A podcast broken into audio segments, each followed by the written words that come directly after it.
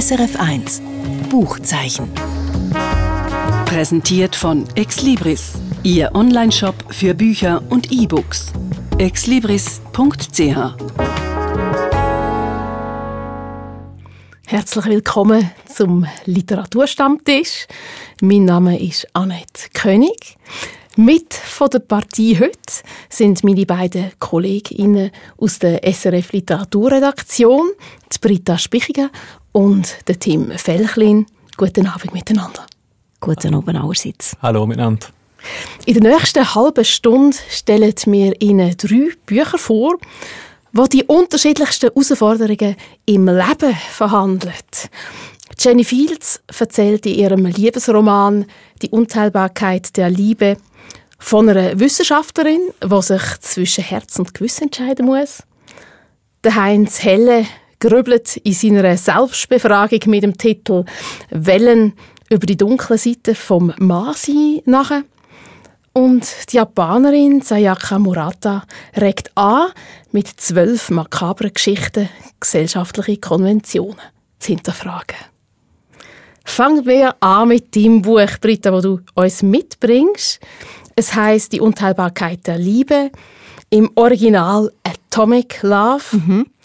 Es ist der fünfte Roman von der US-Amerikanerin Jenny Fields. Sag, was ist an, der, äh, an dem Buch so atomic? Das tönt so nach viel Sprengkraft. es hat tatsächlich viel Sprengkraft. Das Buch, du hast es schon gesagt, Annette, es ist ein Liebesroman, aber nicht nur. Es ist eine Mischung aus Thriller und Liebesgeschichte. Es ist gut geschrieben, es sind interessante Figuren. Das Setting gefällt mir sehr, das ist die Stadt Chicago. Es ist nicht ein literarischer ist ein Roman mit einem besonders auffälligen oder schönen Spruch, sondern es ist einfach mitreißende Lektüre, die einem richtig abtauchen Umreiss uns kurz, um was es geht. Man muss sich vorstellen, Chicago 1950. Rosalind ist die Hauptfigur von dem Roman. Das ist eine starke, unabhängige Frau und eine herausragende Wissenschaftlerin, die am Bau der Atombombe mitbeteiligt war. Sie ist, es ist eben nach der Zeit von Hiroshima und sie ist traumatisiert von den Auswirkungen von ihrer Arbeit, hat sich ein neues Leben aufgebaut, verkauft jetzt in einem bekannten Warenhaus in Marshall Fields, Chicago, alte Schmuck Schmuck. Aber die Vergangenheit lässt sie irgendwie nicht los. Und es wird besonders intensiv, wo plötzlich ein FBI-Agent, der Charlie, auftaucht und sie bittet, zu einem Ex-Liebhaber Kontakt aufzunehmen, weil man vermutet, dass der Informationen über die Atombombe an die Russen verkauft. Sie ist lange hin und her gerissen, soll sie es machen, soll sie nicht. Schließlich macht sie es und gerät dann natürlich in einen riesigen Strudel, nicht um von Sachen, die passieren, sondern auch von ihren eigenen Gefühlen. Es ist also einerseits ein Liebesroman, gleichzeitig aber auch ein Roman über die Unabhängigkeit von einer Frau in einer Zeit, wo das alles andere als selbstverständlich war. Für mich kommt das auch ein bisschen widersprüchlich vor. Also einerseits sagst eine Frau, die beteiligt war am Bau der Atombombe, mhm. da stehen wir sehr ähm, eine sehr selbstsichere Frau vor, eine Wissenschaftlerin. Und auf der anderen Seite kommt ein Mann daher und dann von Emotionen überrannt, vielleicht ein kleines altes Frauenbild auch. Was ist jetzt das für eine Figur, sie selber? Ich glaube, das ist eben genau das, was die Figur interessant macht, die Zerrissenheit, die du jetzt hier beschreibst. Eben so ein bisschen die Loslösung von einem alten Frauenbild und der Übergang zu einer sehr emanzipierten Figur.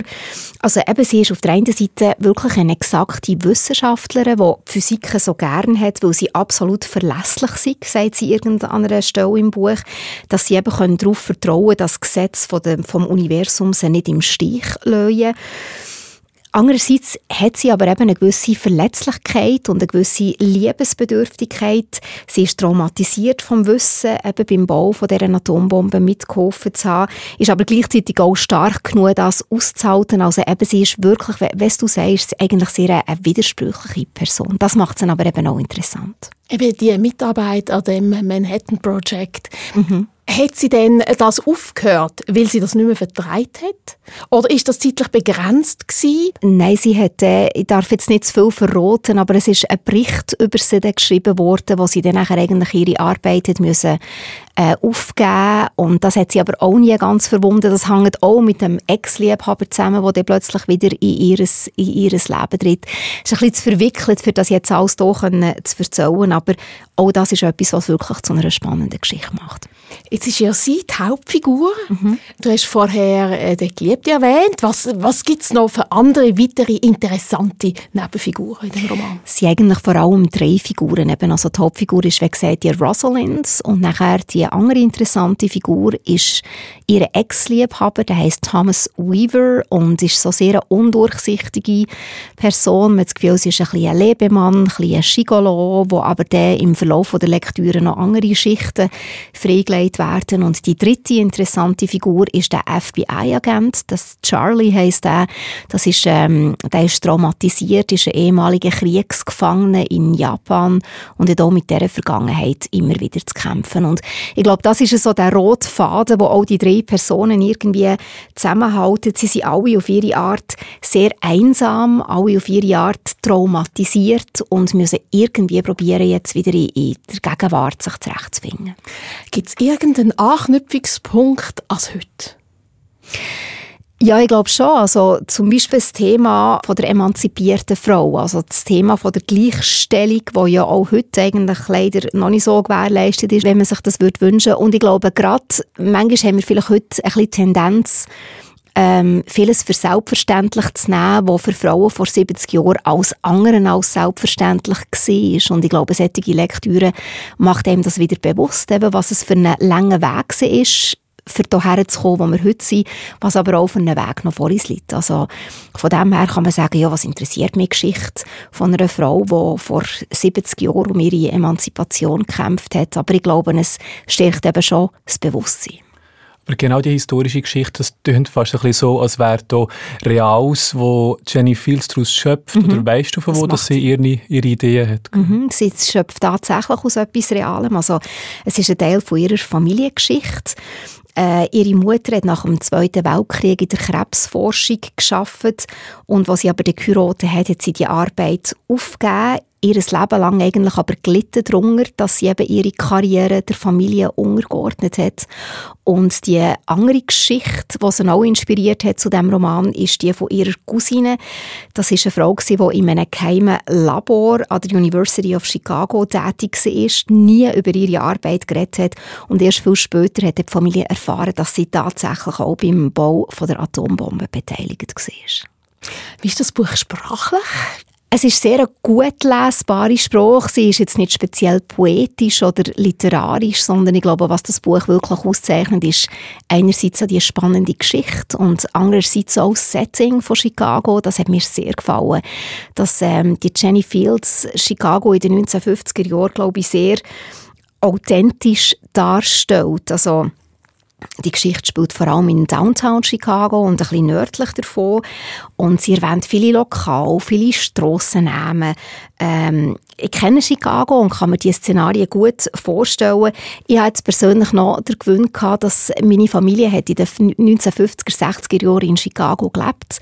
Wir haben sehr viele Fotos aus dieser Zeit und ich habe mich bei der Lektüre manchmal irgendwie so katapultiert gefühlt in so eine, in so eine Szenerie. Aber ich glaube auch, wenn man das jetzt nicht hat, gibt es einem gleich ähm, einen grossen Lesegenuss, weil man eben einfach irgendwie wirklich das Gefühl hat, sie bietet einem sehr eine sinnliche Reise in diese Stadt. Sie beschreibt auch, wie es zum Beispiel ist, am Ufer vom See entlang zu laufen oder die bissig kalten Winde, die im Winter durch Chicago wehen und so weiter. Also man hat das Atmosphärische, mhm. man hat äh, das Wissenschaftliche und man hat die Liebesangelegenheiten. Wenn du jetzt müsstest sagen, von diesen drei, was, was ist am schwergewichtigsten?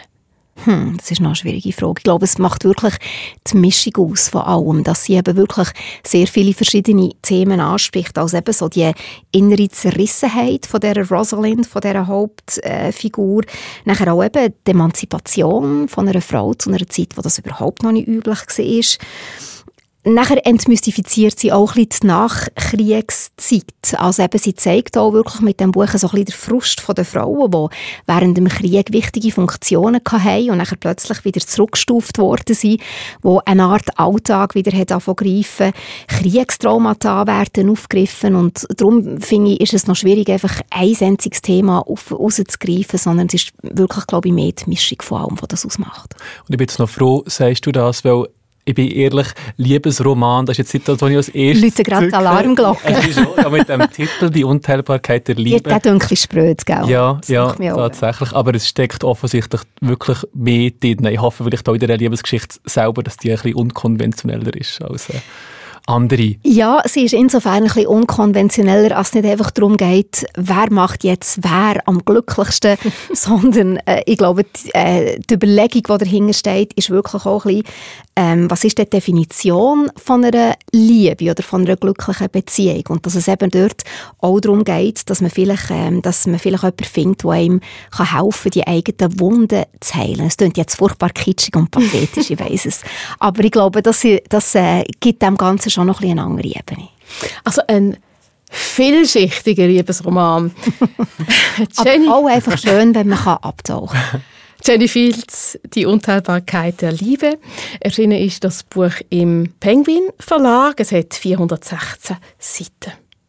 Kommen wir zum nächsten Buch von dir, Tim. Es ist vom Heinz Helle. Das ist ein Autor, der schon mehrfach für den Schweizer Buchpreis nominiert worden und auch am Ingeborg Bachmann Wettlesen in Klagenfurt einen Preis bekommen hat. Und sein neuestes Werk heißt jetzt Wellen. Was ist das für ein Titel? Also mit den wortwörtlichen Wellen hat es nichts zu tun. Es ist kein Roman über Seefahrt oder ähnliches. Ähm, nein, die Wellen, die beschreiben viel eher das Auf und Ab vom Ich-Erzähler in diesem Roman. Das ist ein Familienvater, ähm, mit im Alltag mit zwei kleinen Kindern. Und zwischen ja, Milchschoppen machen und Windeln wechseln schwappen unzählige Gedanken, sehr existenzielle, philosophische Gedanken in den Alltag hinein. Und ähm, ja, die sehr die kaltvollen Denkprozess, den er sich macht in seinem eigentlich schön unspektakuläre Dose als Familienvater, die fließen eben so ineinander rein. Und das macht für mich den Titel aus, oder von dort kommt der Titel. Oder eben, es hat mal Ebbe im Alltag oder den Flut. Mhm. Der Autor hat zwei Kinder. Er lebt mit seiner Frau, der Schriftstellerin Julia Weber in Zürich. Erzählt dann der Heinz Helle in dem Buch aus seinem persönlichen Leben. Mir ist also sehr versucht, das so zu lesen. Und es stimmt, die Parallelen, die sind offensichtlich. Das ist sicher so. Aber eines mehr ist Stichwort Autofiktion. Das ist so ein Begriff, der schon seit einer Weile umgeistert mhm. ähm, in der Literaturszene. Also Autofiktion ist die Art von Literatur, die sehr nöch am Realen ist, aber eben doch eben fiktiv oder verwoben ist mit Fiktivem der Heinz Heller tut jetzt sicher nicht dokumentarisch einfach sein Leben wiedergeben, so als Bericht, aber er schöpft ähm, sehr stark daraus. Also auch der Ich-Erzähler ist ein Schriftsteller. Ähm, wir sind in der Zeit von Corona, wo gerade ausgebrochen ist, wo man merkt, dass sie tatsächlich die persönlichen Erfahrungen und wie gesagt als Familienvater mit zwei Kindern. Aber das habe ich gerade fragen. Also der Hauptfokus liegt schon darauf, dass er eben sich überlegt, wer bin ich als Familienvater, was macht mich aus? Ja, sehr. Also mich bekommt wirklich sie privat, intim Blick in sein, in sein Leben mit den zwei Kindern und seiner Frau die Frau tut immer als «du» aussprechen, also ihren Namen fällt zwar nicht, aber auch dort kann man sich die Julia Weber so ein bisschen vorstellen. Und er macht sich einerseits Gedanken über Vater sein und Vaterrolle als sehr moderner Mann, muss man sagen. Also, man kann sagen, es ist ein feministischer Mann. Gleichberechtigung ist für ihn selbstverständlich. Für ihn ist auch selbstverständlich, dass er für Kinder auch da ist. Aber er hat dort innen Widersprüche, die er merkt, ähm, und dort über sein, sein als Vater und sein Sein als Mann sich Gedanken machen. Also was, was ist denn das? Kannst du uns ein Beispiel geben? Mhm.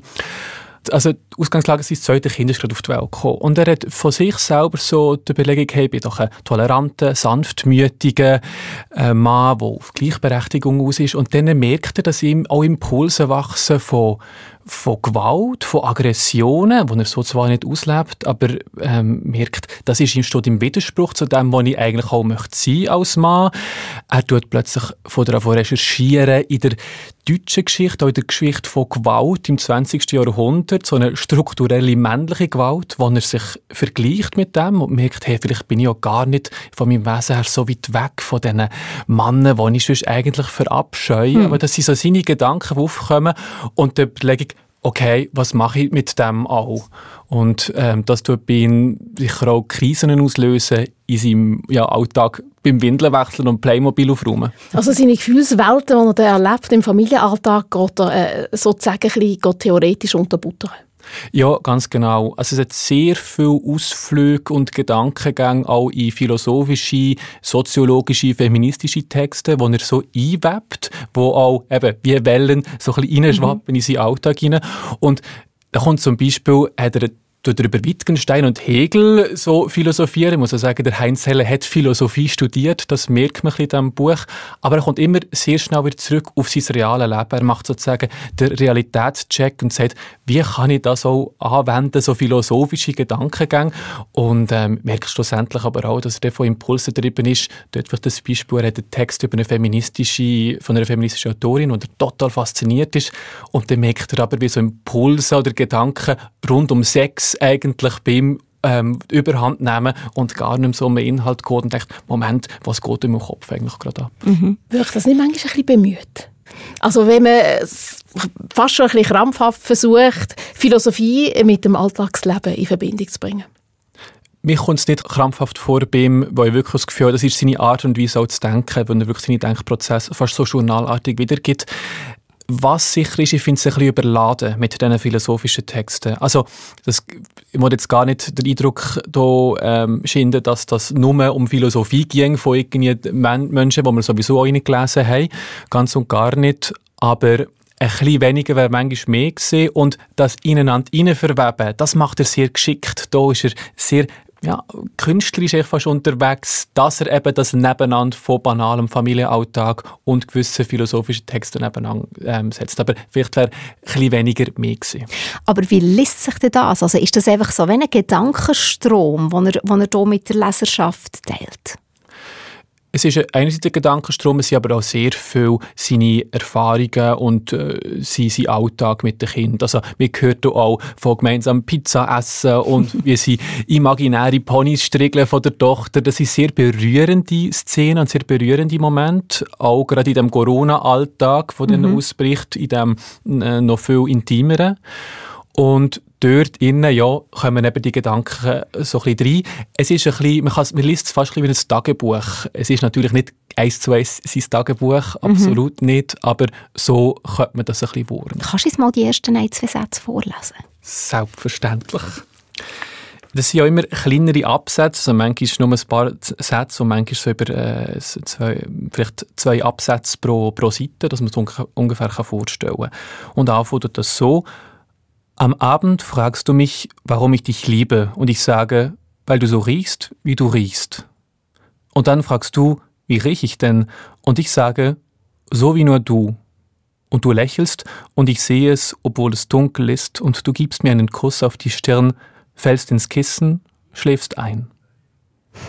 Ein schöner, schön, da, da habe ich gar nicht im Kopf gehabt. Schöner Start. Also, wenn er natürlich Sehr schöner Start, ja. ja. ja. Aber was ziehst du jetzt persönlich aus dem Buch heraus? Es ist sehr aufrichtig, wie der Heinz Heller schreibt. Und man muss auch sagen, da schreibt oder denkt ein moderner Mann, der aber mutig genug ist, zum zu sagen, da sind Gefühle und Impulse in mir inne, wo eben ein bisschen im Widerspruch stehen zu dem, mhm. was ich doch eigentlich möchte sein als sogenannt moderner Mann. Und zum Akzeptieren und sagen, das ist schon in Ordnung, wenn ich das auch einordnen kann. Das ist auch kein gewalttätiger Mann, ähm, das, das nicht.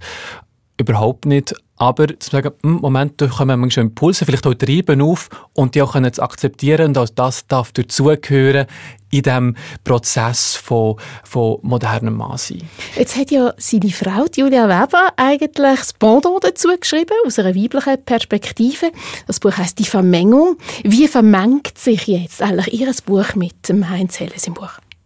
Es bietet sich schon an, das parallel zu lesen. Man muss absolut nicht. Man kann die einzelnen Bücher kann man lesen, ohne die anderen können.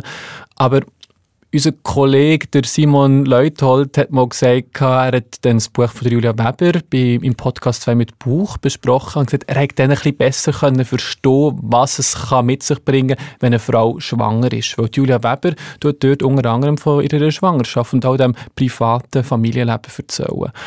Und vielleicht kann man sagen, ist Heinz Helle sein Buch jetzt so ein bisschen die Sicht vom Mann und dort ergänzen sich die Bücher natürlich sehr, sehr stark. Also würdest du sagen, es ist wirklich Lektüre, wenn man eben einen modernen Mann, beziehungsweise im Fall von der Julia Weber eine moderne Frau, besser verstehen ja, das finde ich tatsächlich. Und es ist ja jeweils auch nicht nur ein Buch, Julia Weber für das Buch für Frauen und Heinz Hell das Buch für Männer, eher gerade im Gegenteil. Über das Kreuz wahrscheinlich eher. Ja. Mhm. Es ist noch ganz spannend. Die leben unter einem Dach, schreiben beide an Bücher, haben die gleichen Themen. Wie kommen sie eigentlich zu schlagen? Also gibt es da Futterneid oder eine Form von Verschmelzung? Wie du hast mit ihnen beiden geredet? Ja, ich also, also treffen und ich habe wirklich festgestellt, nein, die haben es glaube ich geschafft, so eine Gleichberechtigung zu finden bei ihnen im Alltag. Haben wir aber auch gesagt, dass das ein Prozess war, dass es nicht von Anfang an, gerade auch, wo sie Kind bekommen und das zweite Kind, dass das von Anfang an alles gefruchtet hat mit den alltäglichen Fragen, wer schaut wenn zu den Kind etc. und können, können gleichzeitig auch Kunstschaffende sein, aber das ist immer wieder ein Aushandeln, aber das funktioniert offensichtlich doch sehr gut. Also wenn man mehr will über das Schriftstellerpaar erfahren dann kann man dieses Gespräch mit ihnen hören unter Künste im Gespräch auf srf.ch. Und wer das Buch von Heinz Helle will lesen, der Roman heißt Wellen Erschienen ist der Roman im Surkamp Verlag.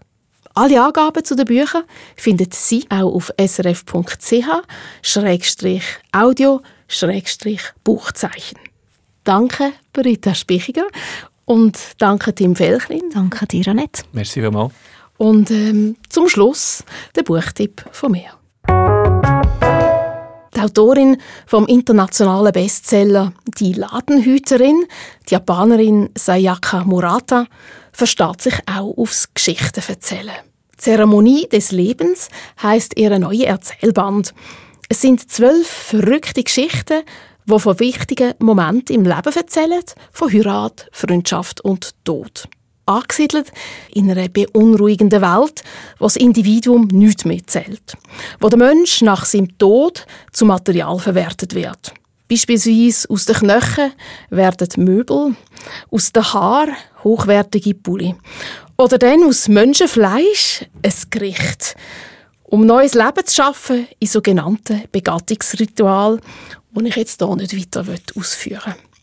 Mit diesen Geschichten will Sayaka Murata zeigen, wie konform die japanische Gesellschaft unterwegs ist. Weil wer sich diesen Verhaltensnormen entzieht, wird zum schrägen Aussenseiter. Doch was ist schräg? Um genau diese Frage geht es der Autorin. Sie will, dass man die eigenen ethischen Grundsätze hinterfragen tut, was ihr auch mit dem Erzählband gelingt. Sayaka Murata Zeremonie des Lebens ist im Aufbauverlag erschienen. Das ist es vom Buchzeichen. Mein Name Annette König. SRF 1 Buchzeichen. Präsentiert von Exlibris, Ihr Onlineshop für Bücher und E-Books. exlibris.ch